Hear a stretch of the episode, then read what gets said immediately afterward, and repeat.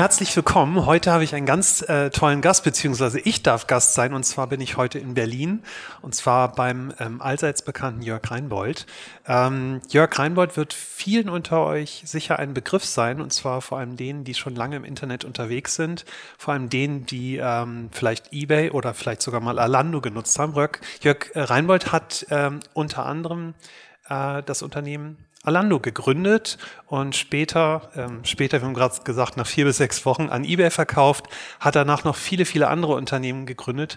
Und ähm, heute spreche ich über, äh, mit, mit Jörg über das Thema Digitalisierung.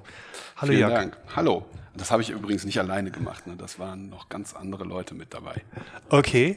Ja, ich habe gelesen. Also das ist, das ist ja so lustig. Man verbindet eBay ja immer so ein bisschen mit den Sommerbrüdern. Mhm. Ähm, dabei waren ja noch ähm, Karl Dörner ähm, und, und Max Finger.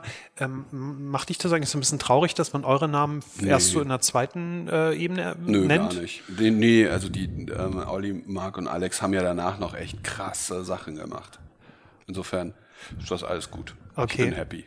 Und kannst du dir vorstellen, warum, warum die drei erwähnt werden und ihr weniger? Ist das? Mm, weiß ich jetzt gar nicht. Äh, die drei, die, ich glaube, die, die sind einfach speziell und ja. besonders und haben ja auch ähm, danach sehr, sehr viele sehr große Sachen, auch sehr kontroverse Dinge gemacht und ja, machen nach wie vor wilde, wilde große Sachen. Ja wenn wir mal so ein bisschen in der Vergangenheit kamen, wie, wie seid ihr drauf gekommen? Heutzutage wirkt das so, so normal zu sagen, ja klar, ein Auktionshaus, äh, klar gibt es sowas. Äh, damals, als ihr angefangen habt, war das ja was völlig Verrücktes. Wir haben ja. gerade im Vorgespräch drüber gesprochen. Ich mhm. habe die Plattform das erste Mal gesehen. Das Thema Vertrauen im Internet war ja irgendwie noch nicht so. Mhm. Wie seid ihr drauf gekommen? Ja, das, das hatte verschiedene, ähm, verschiedene ähm, Ursprünge. Ein, ein Ursprung war, dass ähm, Olli und ich uns kannten aus Köln. Da haben wir zusammen bei Denkwerk gearbeitet. Das war die erste Firma, die ich irgendwann mal gegründet habe. Und da haben wir uns sehr viel mit, ähm, mit so großen Pro Internetprojekten beschäftigt, weil wir sowas wie eine Agentur waren, die halt für große Unternehmen Sachen gebaut haben. Und da haben Olli und ich viel darüber geredet, dass ähm, das eigentlich nicht das ist, was wir so mit unserem Leben machen wollen, irgendwie Beratungsprojekte für andere.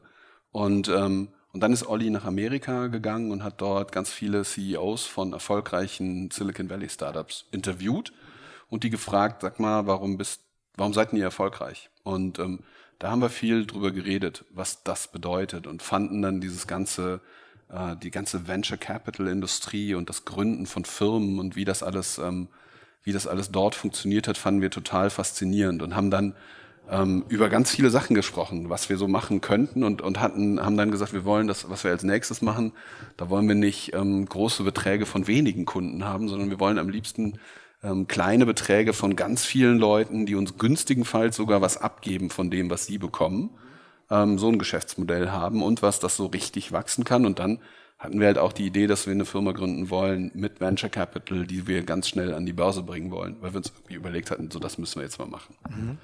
Das genau. war so 1999 war das. 99? Im, äh, Im, Januar haben wir da das erste Mal drüber geredet. Okay. Und dann haben wir ähm, relativ, ähm, kamen wir relativ schnell auf die Idee, dass wir einen, Marktplatz im Internet bauen wollen, weil es das nicht gab. Und, und dann die Idee hatten, erst haben wir gesagt, so wir bauen einen Marktplatz für alles und jeden im Internet und haben dann relativ schnell gemerkt, nee, lass mal lieber sagen, wir bauen einen Marktplatz für fast alles und fast jeden. Ähm, und haben dann immer gesagt, so eigentlich, was wir da machen, ist, ähm, wir wollen äh, Hardcore-Kapitalismus und Globalisierung für alle bauen. Und so, dass, dass du dich nicht mehr äh, Kraft deiner Marke unterscheiden kannst, sondern Kraft deiner Reputation. Und ähm, Kraft dessen, dass du ähm, ein guter Verkäufer oder ein guter Käufer bist. Und ähm, wir einfach so Vertrauensnetzwerke da reinbauen, die dafür, dafür sorgen, dass du, wenn es funktioniert und eine Zeit lang funktioniert hat, dass du schnell sozusagen das Vertrauen einschätzen kannst, dass du in eine Transaktion reinsetzen kannst. Du sagst gerade 1999, das heißt, es ist knapp 20 Jahre her. Wahnsinn, oder? Und du sprichst über Geschäftsmodelle, die heute im Prinzip jeder, äh, jeder Schüler äh, runterbeten kann. Ich hoffe es zumindest. Ähm, ich, ich muss nochmal die Frage stellen, wie, wie seid ihr drauf gekommen? Weil du sprichst jetzt heute davon, als wenn es ganz normal wäre, so ein Geschäftsmodell mhm. sich zu entwickeln. Äh, ist das, also seid ihr im Herzen so ein Unternehmer gewesen? Oder? Ja, ich glaube schon. Also bei uns, das war so, ähm, ich hatte noch viel vorher, ähm, nämlich 93, 92, 93, als ich angefangen habe zu studieren in Köln, habe ich ein Semester nur studiert und fand es hochgradig langweilig und habe dann ähm, bei einer Studenteninitiative mitgemacht, OFW hieß die, und habe da einen Kongress mitorganisiert zum Thema Mehrwertinformation. Und da haben wir viel drüber nachgedacht, ähm, so wie wird das Digitale die Art, wie wir arbeiten, verändern und die Art, wie wir leben. Und hatten da, glaube ich, noch nicht wirklich eine, eine Idee, was das bedeutet, aber schon so ein bisschen eine Vermutung, dass das wahrscheinlich ziemlich nachhaltig und alles verändern wird, was wir so kennen. Und irgendwann damals haben wir zum ersten Mal, das, da war jetzt nicht mit Olli, aber mit anderen Freunden zusammen da gesessen und gesagt, so ein bisschen ist das so ein Moment wie, ähm, wir haben gerade das Feuer gezähmt und ähm, haben so eine Vermutung, das wird wahrscheinlich ganz schön was an der Art, wie wir leben, ändern. Ähm, und müssen jetzt mal gucken, was wir damit machen. Und dann war das durch, durch viele glückliche Umstände, bin ich in sowas gelandet, das, das heißt immer noch The Well, Whole Earth Electronic Link. Und das war so eine der ersten Online-Communities. Und da waren halt die Leute drin, die dann das Wired Magazine erfunden haben. Mit denen habe ich halt darüber geredet, dass sie jetzt eine Zeitung über die, das äh, ja. oder eine Zeitschrift darüber machen, wie wie das Leben sich ändern wird. Ja. Und, und Marc Andresen war da drin, der dann schrieb, ey, ich habe ein mega lustiges Programm geschrieben, mit dem man ähm, Hypertext-Dokumente grafisch angucken kann. Das war halt der erste Webbrowser. Und ja. das war so irgendwie lustig normal, dass ja. das da passierte. Und da haben wir immer drüber geredet, okay, was machen wir jetzt damit? Und was ja. kann man, was kann man daraus machen? Ich sag mir dann immer, da hätten wir eigentlich wahrscheinlich noch viel mehr draus machen können, als das, ähm, ja. was wir dann gemacht haben. Aber ist schon okay so. und, und, und glaubst du, dass das Thema, ist, ist das Thema dieser, dieser technischen Entwicklung, die wir seitdem gesehen haben, ist das irgendwie durch? Ich habe so ein bisschen das Gefühl, wenn man sich mal so anguckt, was Google und, und Facebook und Co. halt macht, die, die ziehen halt so viel, ähm, so viel Entwickler an, so viel Know-how an, dass, dass Themen wie künstliche Intelligenz und so weiter höchstwahrscheinlich ja nur noch in diesen großen Hubs entstehen? Oder gibt es solche, nee, ich gibt nicht. es solche also Geschichten? Ich, ich glaube, dass also eine ganz spannende Diskussion gerade ist ja ähm, so, was entsteht da alles an, an Netzwerken? Ähm, und auch da wieder, ich, ich mag es eigentlich nicht so in die Vergangenheit zu gucken, aber das, die, die Idee kam mir vor, vor ein paar Wochen. Ähm, damals, als wir die, Kon die Konferenz organisiert haben, gab es so eine Diskussion, die, die geführt wurde, ähm, was wird sich durchsetzen? Proprietäre Online-Dienste, damit waren AOL und CompuServe gemeint, ja. oder das offene Internet, damit war das Web gemeint. Und damals waren dann alle so, natürlich wird das, das freie Web gewinnen und alles cool und da waren alle ganz glücklich. Und jetzt haben irgendwie alle sich entschieden, dass das freie Web nicht gewinnt, sondern alle finden das sehr komfortabel. Ich persönlich ja auch, dass man sowas wie Google benutzt, dass man sowas wie Facebook benutzt und sich in wunderschöne Walled Gardens begibt. Und das war, glaube ich, bis vor einem Jahr oder bis vor zwei Jahren waren wir, auf, waren wir alle extrem naiv und fanden das total cool und auch geschützt und super. Und letztes Jahr, glaube ich, haben alle einen mega Schreck bekommen, als sie gemerkt haben, wie krass manipulierbar man ist und wie krass, ähm, gar nicht mal so, wie, wie krass transparent man ist, sondern einfach nur, wie heftig und subtil man, ähm, man große Menschenmengen manipulieren kann, irgendwelche Dinge zu tun oder über irgendwelche Sachen zu reden oder irgendwelche Sentiments in, in ja. Gruppen von Menschen zu verändern. Du spielst auf den Facebook. Das und ich glaube ganz viele andere Sachen, die gerade passieren. Ja. Ich bin jetzt kein Verschwörungstheoretiker, aber ich glaube, dass ähm, eine Sache, die jetzt passiert ist, dass ähm, dass zum, ich bin da Optimist, dass viele Leute darüber nachdenken, okay, was kommt denn als nächstes und, und, und wie kann man mit, äh, wie kann Vertrauen online funktionieren, wie kann, äh, wie kann Wahrheit funktionieren und, und vielleicht gibt es gar nicht eine, also es gibt sicherlich nicht eine Wahrheit, aber wie kann man denn überhaupt lernen, mit verschiedenen Wahrheiten umzugehen und, ähm, und, und wie beurteilt man, was jetzt die richtige Wahrheit ist? Und äh, ja, so das, ist, glaube ich, jetzt eine große neue Herausforderung global, das zu machen. Und dann ähm, zum Thema, was du eben sagtest, so die großen äh, Artificial Intelligence ähm, Lösungen. Ähm, ich glaube, man braucht einfach mehr Technologie, wenn man sowas äh, angehen will. Dafür braucht man ähm, sehr schlaue Leute und das ist tatsächlich ähm, spannend zu gucken, ob die sich entscheiden, den sicheren Weg bei, bei einem großen Player zu gehen, wo sie einfach sehr viel Geld und tolle Packages kriegen und dann in Ruhe vor sich hinarbeiten können, oder den Weg, ich, ich gründe jetzt was oder ich gründe etwas mit zu gehen. Das ist sicherlich ein bisschen anders.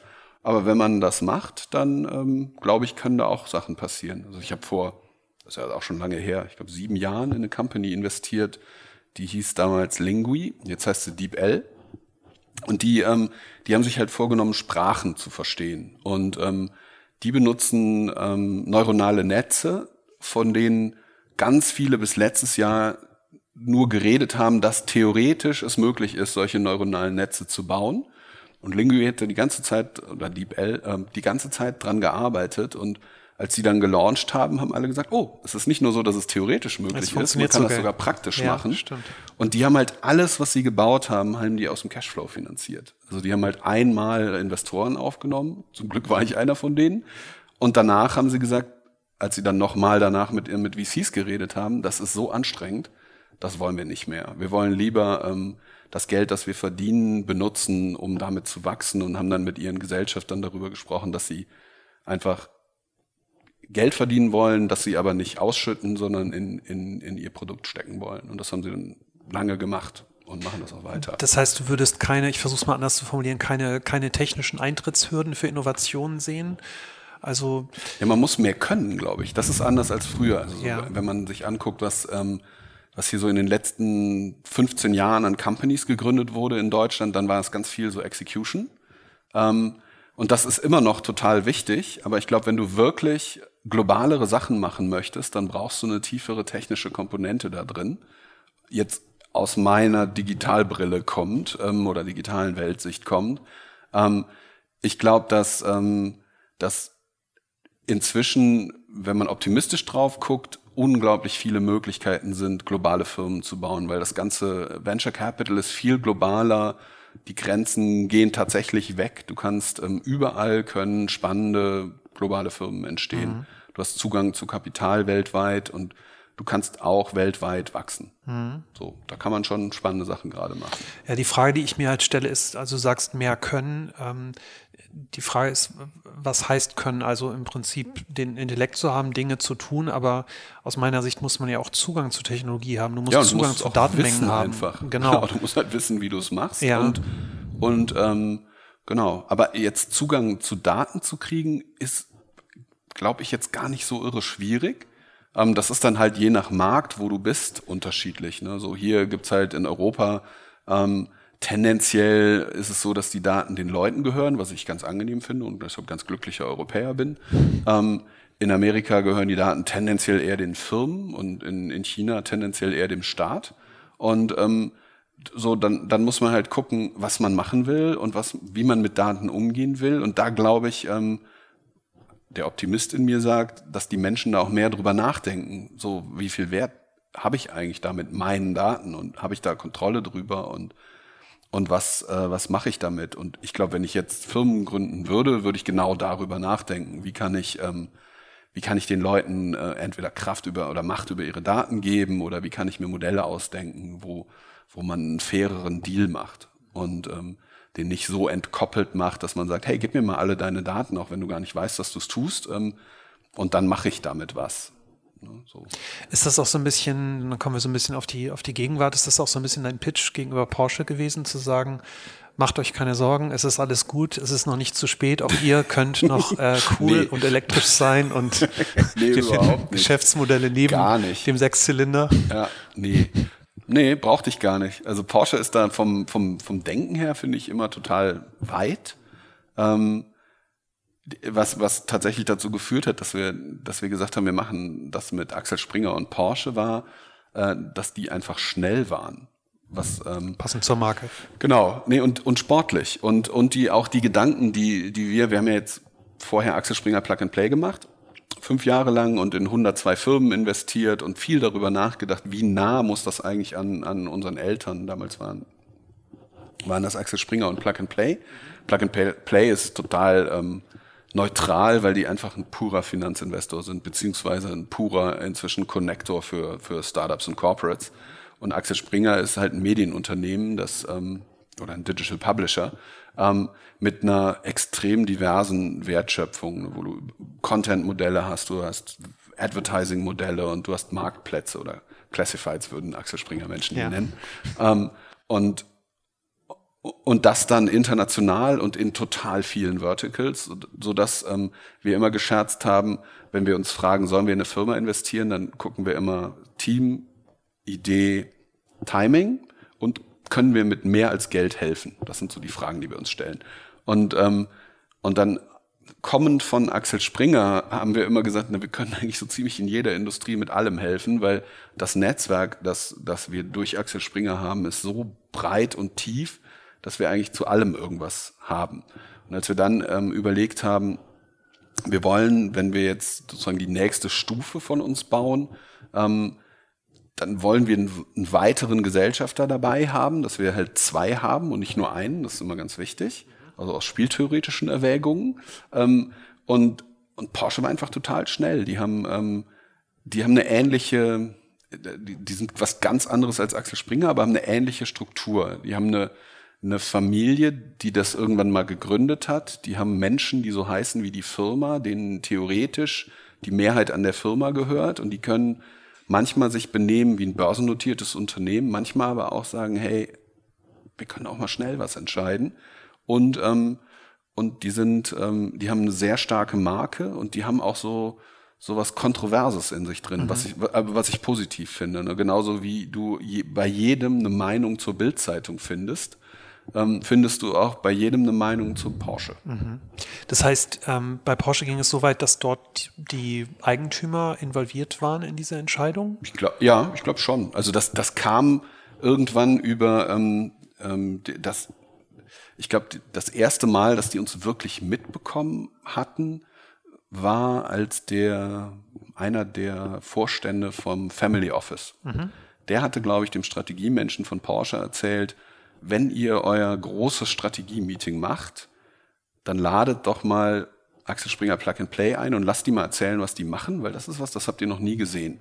Und, ähm, und dann habe ich da halt eine halbe Stunde lang erzählt, was wir tun. Und danach kam halt der, der Oliver Blume, der CEO, und der Herr Porsche, kam danach zu mir und meinten, das war sehr erfrischend, vielen Dank. Mhm. Und dann sagte, sagte Herr Porsche, ich fände spannend, wenn wir was zusammen machen können. Und dann habe ich gelacht und gesagt, ich weiß zwar nicht was, aber wir können ja mal schauen. Und, ähm, und dann haben die das echt total ernst gemeint und rief, dann rief Oliver Blums Büro bei uns an, irgendwie ein paar Tage später und sagte, wir wollen eine Vorstandssitzung bei euch machen. Geht das? Und dann kam der ganze Porsche-Vorstand und da haben sie sich dann irgendwie drei Stunden lang, ähm, wollten sie wissen, was macht ihr, warum macht ihr das?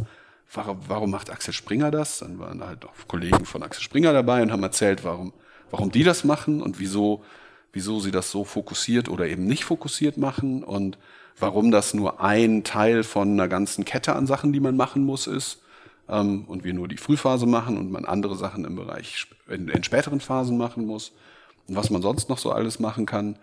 Und dann ähm, fanden, glaube ich, Porsche und Axel Springer sich jeweils total super und uns dann zum Glück auch. Und dann ging das total schnell, dass sie sagten, mhm. dann lass uns das machen. Und ähm, und dann haben wir gesagt, gut, dann finden wir jetzt raus, wie wir das machen und, und haben es gemacht. Ja, ich habe, als ich darüber gelesen habe, ich fand es ein bisschen merkwürdig, als ich, mhm. als ich sozusagen diese, diese ungewöhnliche Hochzeit gesehen habe, habe gedacht, warum gehen diese beiden Marken jetzt irgendwie zusammen? Und ähm, ich hatte so den, den, den, den ersten Reim, den ich mir drauf gebildet habe, war so ein bisschen, naja, es ist jetzt gerade irgendwie hip und alle müssen jetzt irgendwie einen Accelerator machen. Porsche kam so ein bisschen zu spät zur Party. Und ich habe dann ein Interview mit dir gelesen, hast du geschrieben, zum Grund, warum Axel Springer und Porsche zusammengehören. Porsche hat den Sportwagen gebaut, den es noch nicht gab. Axel Springer mit der Bild ein neuartiges Medium erfunden, das den Markt erobert hat. Ein bisschen war das auch so. War ein bisschen schlau. so, klingt aber natürlich so ein ganz bisschen okay, wir brauchen eine Story, damit es ja. gut klingt. Nee, ich glaube, ich habe dir gerade die ehrliche Story erzählt, wie es war. Es waren einfach ja. Menschen, die ja. gesagt haben, lass das machen, das ist geil. Und ähm, die haben andere Worte gefunden. Ja, Aber klar. Ähm, das war genau ich, also das war genau das. Und dann die Überlegung, ähm, dieser Glaube daran, dass, ähm, dass eine pure strategische Auswahl der Firmen für die eigene Wertschöpfung nicht der Schlüssel zum Erfolg ist, sondern okay. die Auswahl wirklich guter Frühphasen-Companies mit, na, mit immer der, der, der, der, dem Hinterfragen, können wir denen mit mehr als Geld helfen? Das, das ist, glaube ich, ein echt wichtiger Schlüssel. Und ja, ich habe ja. noch einen anderen Satz gelesen, der, der, der wirkt auch so ein bisschen abstrakt. Der, der, der hieß auch, glaube ich, in einem Interview von dir, Porsche und Axel Springer, geht es darum, digitale, kundenzentrische Geschäftsmodelle zu finden und zu unterstützen. Ja, absolut. Ähm, aber das ist ja total generisch. Also, genau, ja. Aber dann, das ist die Wahrheit. Ja. Also das ist tatsächlich das, was wir machen. Wir gucken uns halt also wir suchen halt nach digitalen Modellen. Ja. Wir suchen nicht nach, äh, nach Hardware.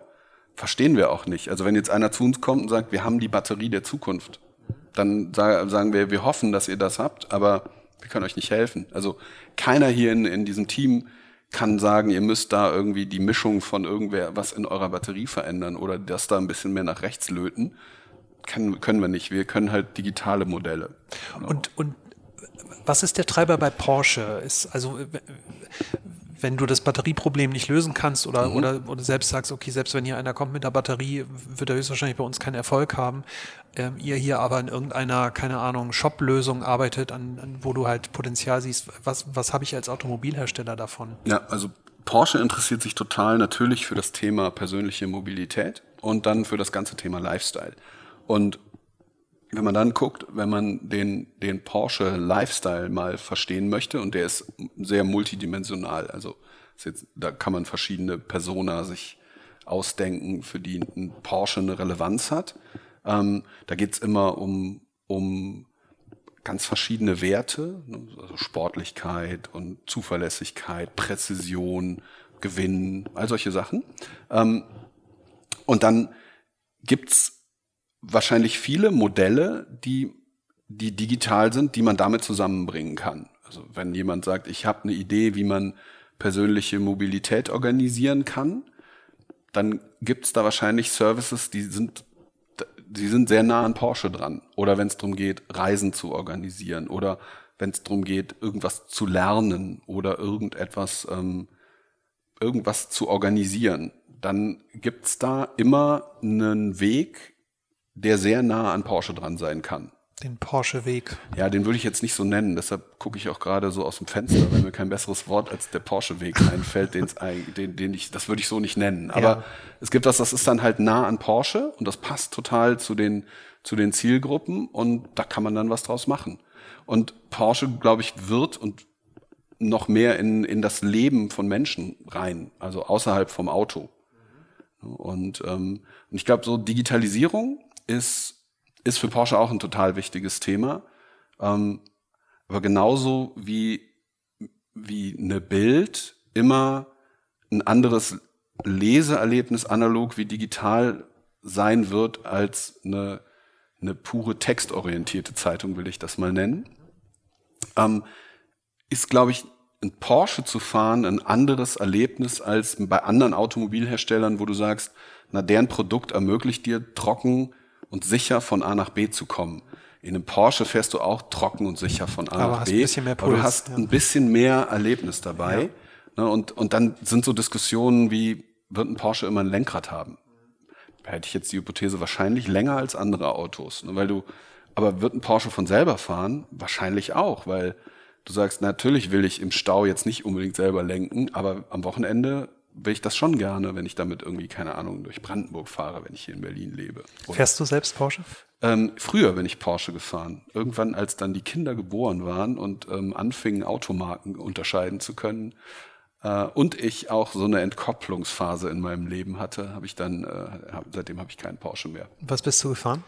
Ähm, verschiedene Modelle. Okay. Also ich, alles an, an, an verschiedene 911er und, ja. und äh, ein GT3 RS und ein totales Rennding und Cabrios und sowas alles. Also ich mag Porsche immer noch super gerne und mhm. irgendwann werde ich, glaube ich, auch wieder Porsche fahren, weil die Zwillinge inzwischen da einen differenzierteren Blick drauf haben. Aber ich wollte unbedingt nicht Kinder haben, die das total normal finden, ja, klar. dass man immer mit dem Porsche rumfährt. Ja. Was, was ich interessant finde, also ich meine, allein über Porsche können wir jetzt sehr lange reden.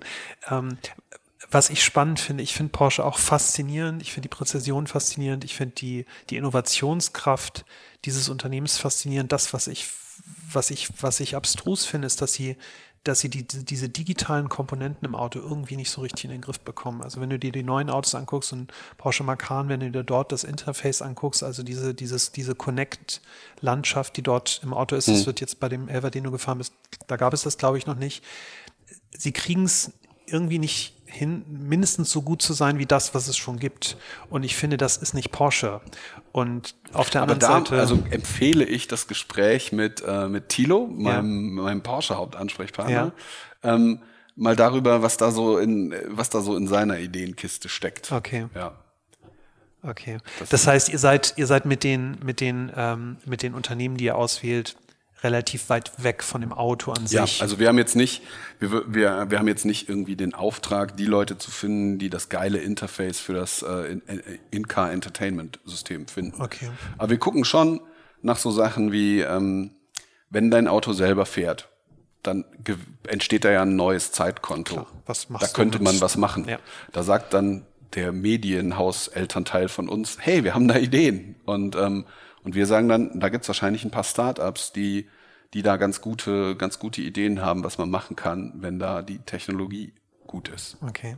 Und wie findet dieser Transfer statt? Also Porsche ist ja ein, altes, traditionelles Unternehmen mit, mit langer Geschichte und einer Konzernstruktur. Jetzt redest du von Startups, die natürlich irgendwie äh, jung und hip und irgendwie ein kleines Team sind, die irgendwie eine coole Idee haben, wie, äh, wie Mediennutzung in einem autonomen Fahrzeug mhm. stattfindet. Wie, wie passt das zusammen? Also ich frag mhm. mich das so, wenn dann ja, sozusagen, wenn diese Kultur auf die ja. andere Kultur trifft. Ähm, ja, das ist in Teilen ist das so, dass da unterschiedliche Welten aufeinandertreffen. In Teilen sind die aber auch extrem viel weiter. Das ist genauso bei, bei Axel Springer. Also da geben sich große Firmen nix. Die sind in Teilen hoch innovativ und in anderen Teilen äh, sehr konservativ. Und wir gucken halt, dass wir eher mit den hochinnovativen Leuten zusammenarbeiten und die äh, Konservativen, solange die da sind, in Teilen sind die auch genau wichtig, in anderen Teilen gucken wir halt, dass wir uns auf die konzentrieren, die da Lust drauf haben, das zu machen. Und mhm. da gibt es ziemlich viele. Und ganz praktisch sieht das so aus, dass, ähm, dass ähm, immer Porsche-Kollegen eher als Kolleginnen ähm, bei uns sind.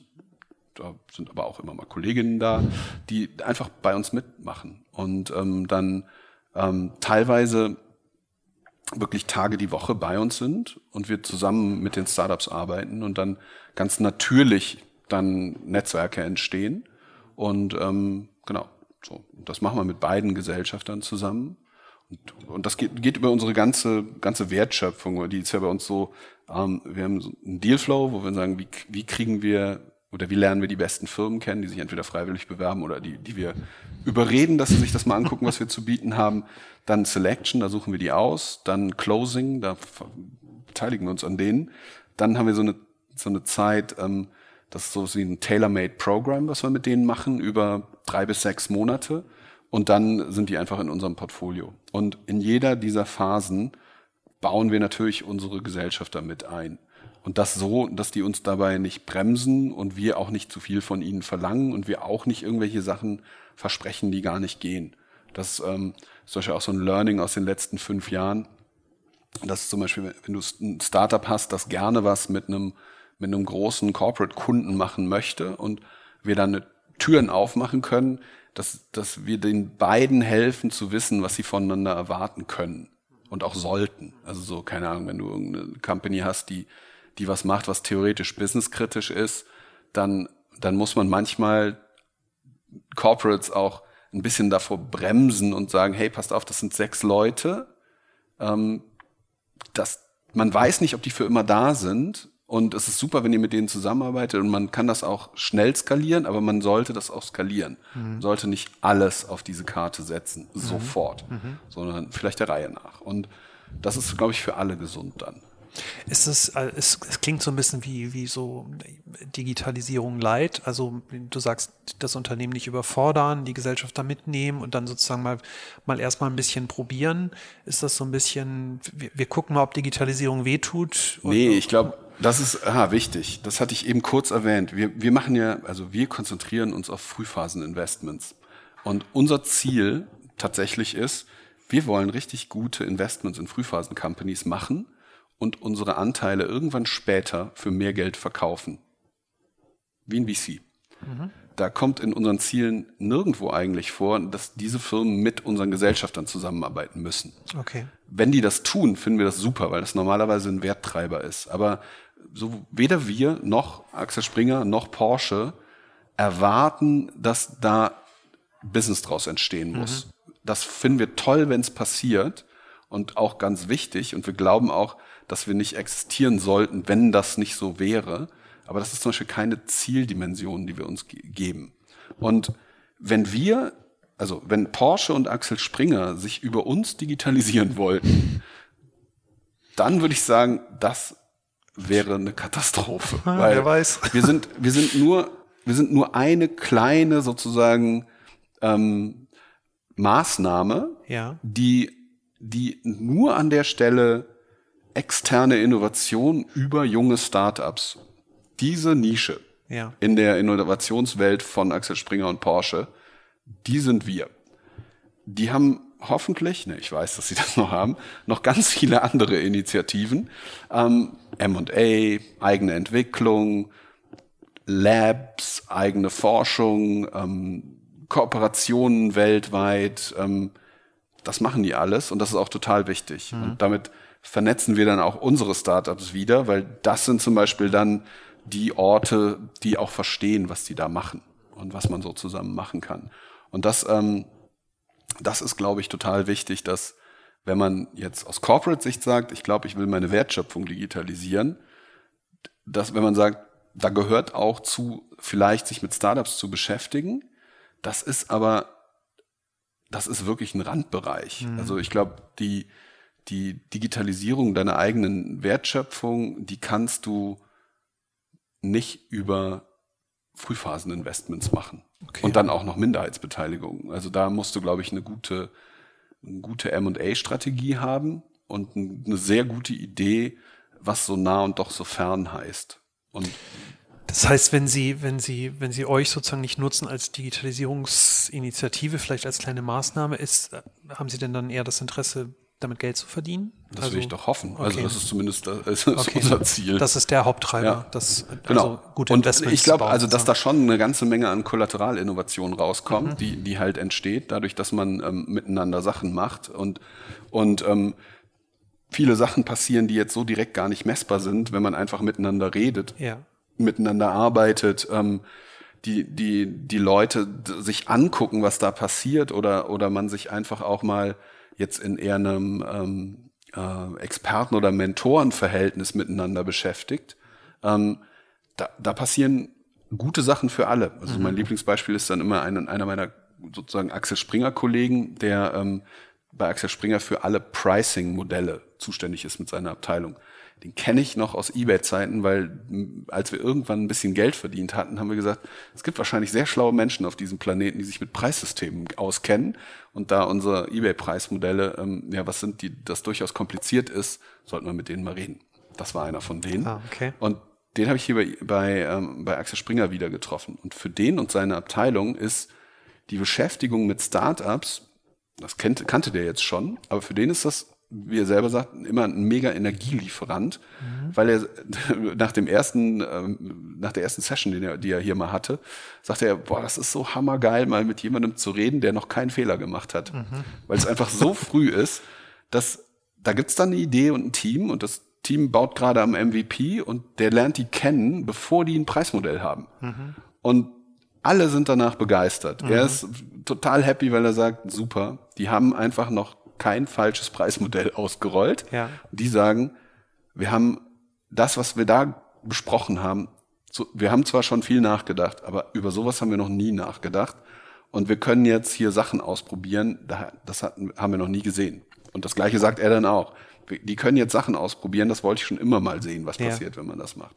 So dass das für- Win-Win für alle. Ja. Die könnten sich halt keine Minute so jemanden leisten sonst. Und, und so sind dann alle, alle fröhlich. Mhm. Und wir sind auch happy, weil wir sind ja daran beteiligt. Und wenn die ein gutes Preismodell haben, wird es dazu führen, dass die erfolgreicher sind. Was dann dazu führt, dass die noch besser wahrscheinlich Venture Capital aufnehmen können und dann in weiteren Phasen hoffentlich noch wertvoller werden und dann irgendwann guten wir einen guten Exit. Exit machen. Klar. Ähm, damit das Ganze funktioniert, müsst ihr natürlich die richtigen, richtigen Firmen finden, die richtigen Startups finden. Du hast 2007 angefangen zu twittern. Kannst du dich noch an deinen ersten Tweet erinnern? Nee, kann ich nicht. Äh, ich habe nachgeguckt. Ja, was hab ich Der geschrieben? hieß äh, Reading a Business Plan. Ja, das war Ähm, lustig. Ma macht man das heute noch? Suchst du heute so noch Startups aus? Schreibt Ähm, man noch Businesspläne? Nee, man, ja und nein. Also man muss ja, irgendwas muss man aufschreiben. Ähm, so diesen klassischen Businessplan, der dann ähm, im DIN A4 Hochkantformat über 32 Seiten ähm, mit ein paar Tabellenanhängen ist, das sieht man eigentlich nicht mehr. Ähm, ich glaube, es ist eher, es ist eher so eine Mischung, man muss ja bestimmte Sachen für sich selber erarbeiten, um, um zu wissen, wo man hinarbeitet. Klarheit zu und, haben. und dann gucken zu können, wie kommt man denn so voran und mhm. welche Hypothesen, also wonach wir immer suchen, ist, wir gucken immer, äh, natürlich als in der Frühphase sind die Menschen das Wichtigste. Wenn wir da irgendwelche Fragezeichen haben, dann, dann ist es meistens zu Ende. Und wenn wir uns die Idee angucken, dann gucken wir eigentlich danach, was ist der Traum? Wie können die ihren Traum in eine Vision übersetzen? Also wenn wir nur die Vision sehen, fragen wir, was ist denn euer Traum? Das ist dann noch eine Nummer, noch eine Nummer romantischer, wollen wir aber auch sehen.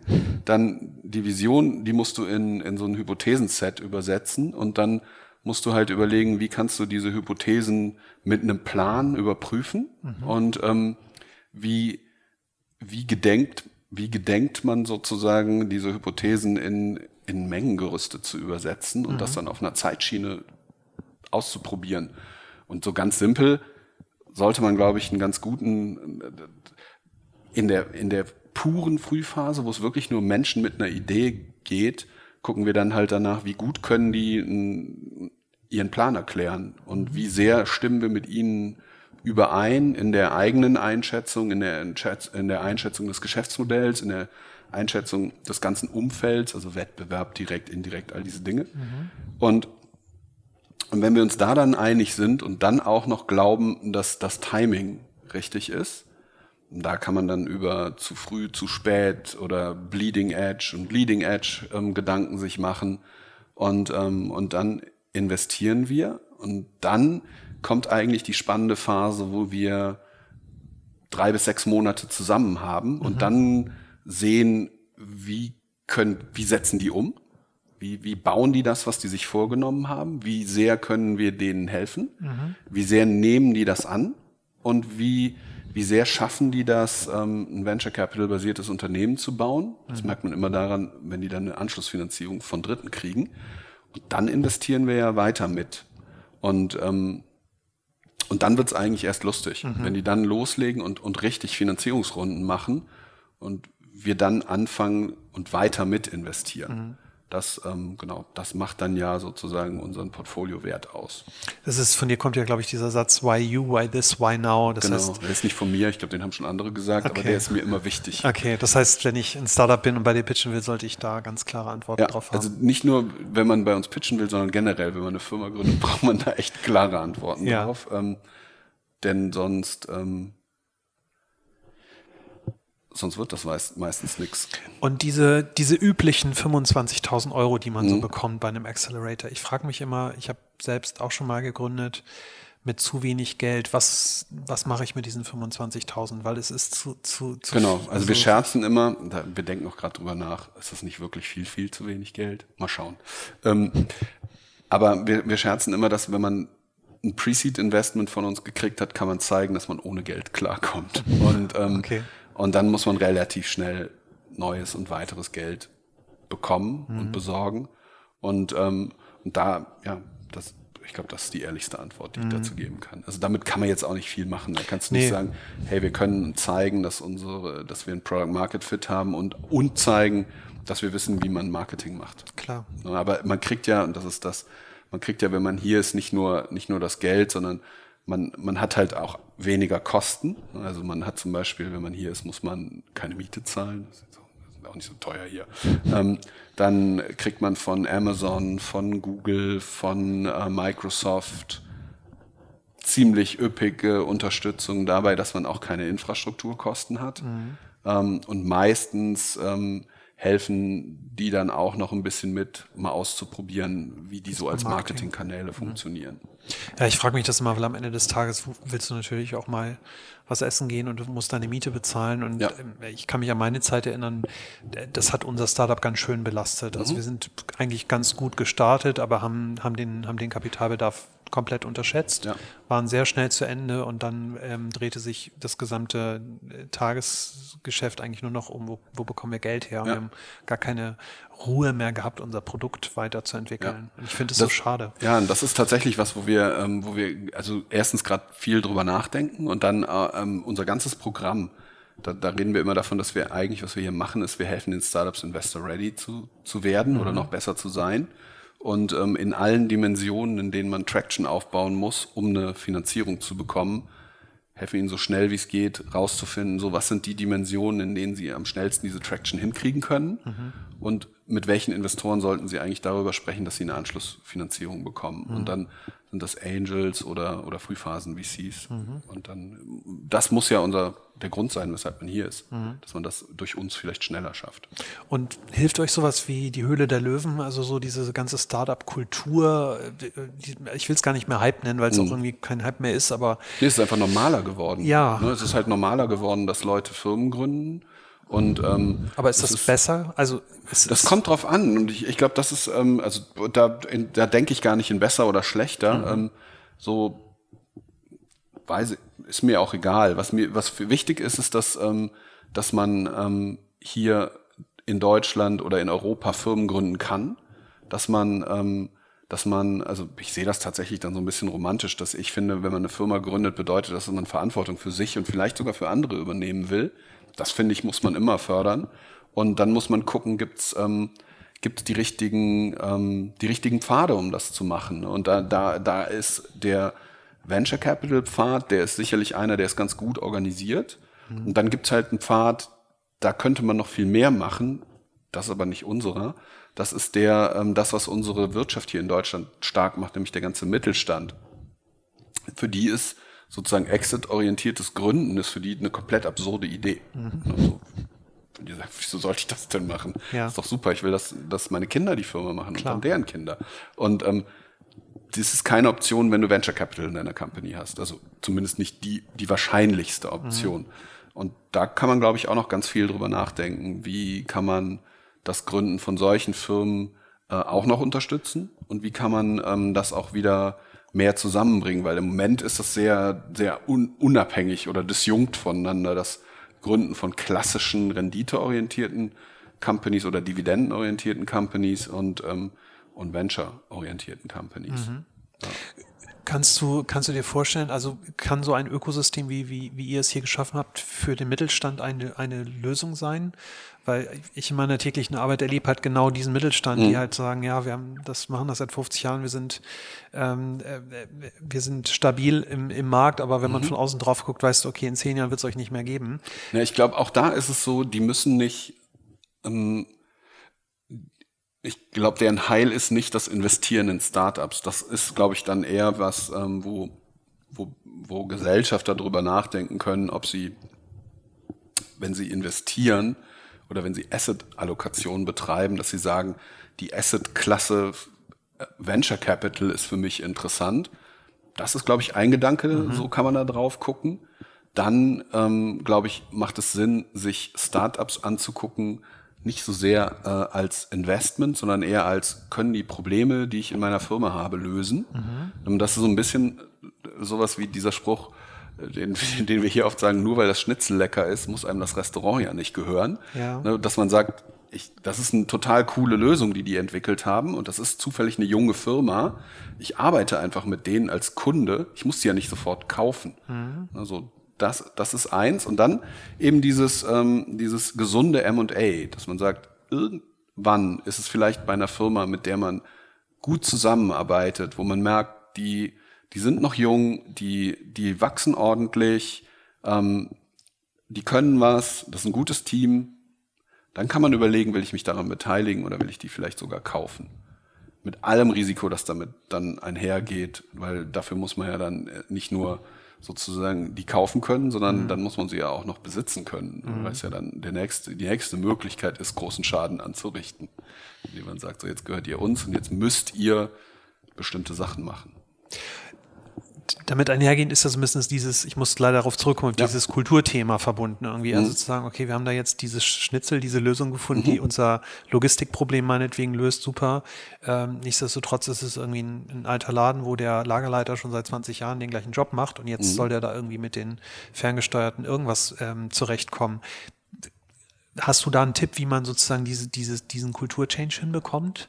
Weil wir hatten ja vorhin über diesen ja, Culture damit, Clash gesprochen. Sich damit beschäftigen und, ja. und Leute holen. Mhm. Also so, ähm, ja. Also du sagst, es ist nicht dass die, die Änderung des eigenen Mindsets, sondern die, es muss es müssen frische Köpfe von Sowohl außen. Sowohl als auch. Also ich glaube, man muss, man muss selber sich, sich, ähm, man muss selber agil bleiben. Mhm.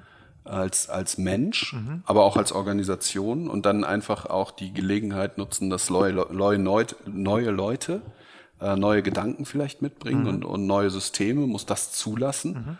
ähm, und dann einfach gucken, was, ähm, dass man sich auch immer mal fragt, wie sieht eigentlich Erfolg aus? Ist das noch das gleiche, wie das vor fünf Jahren war? Mhm. Wahrscheinlich nicht. Ist dann jetzt anders. Aber das ist ja auch nichts Neues. Das war die ganze Zeit schon so. Wenn ja. du stehen geblieben bist, war das meistens keine Lösung. Keine gute Idee, ja. Gibt es Unternehmen, von denen du sagst, die sind in zehn Jahren nicht mehr da? Vielleicht große, bekannte Unternehmen. Wird die nee, Automobilbranche noch so aussehen, wie sie heute aussieht? Nee, natürlich nicht, aber. Ähm, Wird es so dramatisch sein, dass es eine Marke, die wir alle kennen, nicht mehr gibt? Einfach keine Ahnung, weg weiß ist? ich nicht. Also, das weiß ich echt nicht. Ähm, ne. Oder gibt es, gibt es eine Industrie, von der du sagst, die wird, die wird am stärksten angegriffen werden? Ich glaube, alle Industrien ähm, müssen sich krass mit der Digitalisierung beschäftigen, mhm. ähm, weil die, das ist einfach tatsächlich, ähm, wie ich ganz am Anfang gesagt habe, ich glaube, das ist ein bisschen so wie wir haben das Feuer jetzt mhm. und was machen wir jetzt damit? Und damit kannst du halt wunderschöne Sachen machen, zum Beispiel Schnitzelbraten ähm, oder auch totales Chaos anrichten. Ähm, oder du kannst es irgendwo dranhalten und eine riesen Explosion verursachen, weil du es einfach nicht wusstest. Ja. Ähm, ja. Und und dann, ähm, ja, auf einmal haben halt Leute Feuer, die, ja, das ist nicht mehr so, dass nur die mächtigen Leute das Feuer haben, ja. sondern ähm, du kannst halt große Modelle von, von ganz klein aus äh, zerstören. Ja. Und ähm, ja. Ja, ich fand dein Bild vorhin schön, was du gesagt hast mit dem, mit der proprietären Seite des, des Netzes und der offenen Seite und dass, dass wir uns vor ein paar Jahren sozusagen auf die eine Seite geschlagen haben und, und vielleicht das Panel jetzt wieder zurückschlägt. Ja, mal schauen. Also ne, das liegt dann ja auch wieder an jedem, da, ja. da einfach ähm, für sich rauszufinden, was will man eigentlich machen und, ja. und wo, wo macht das Sinn. Es ja. gibt ja auch Sachen, wo das einfach total angenehm ist. Klar. Und es gibt auch äh, Themen, wo das nicht so ist. Ja. Wo man sagt, nee, das war so nicht gedacht. Ja. Sehr gut.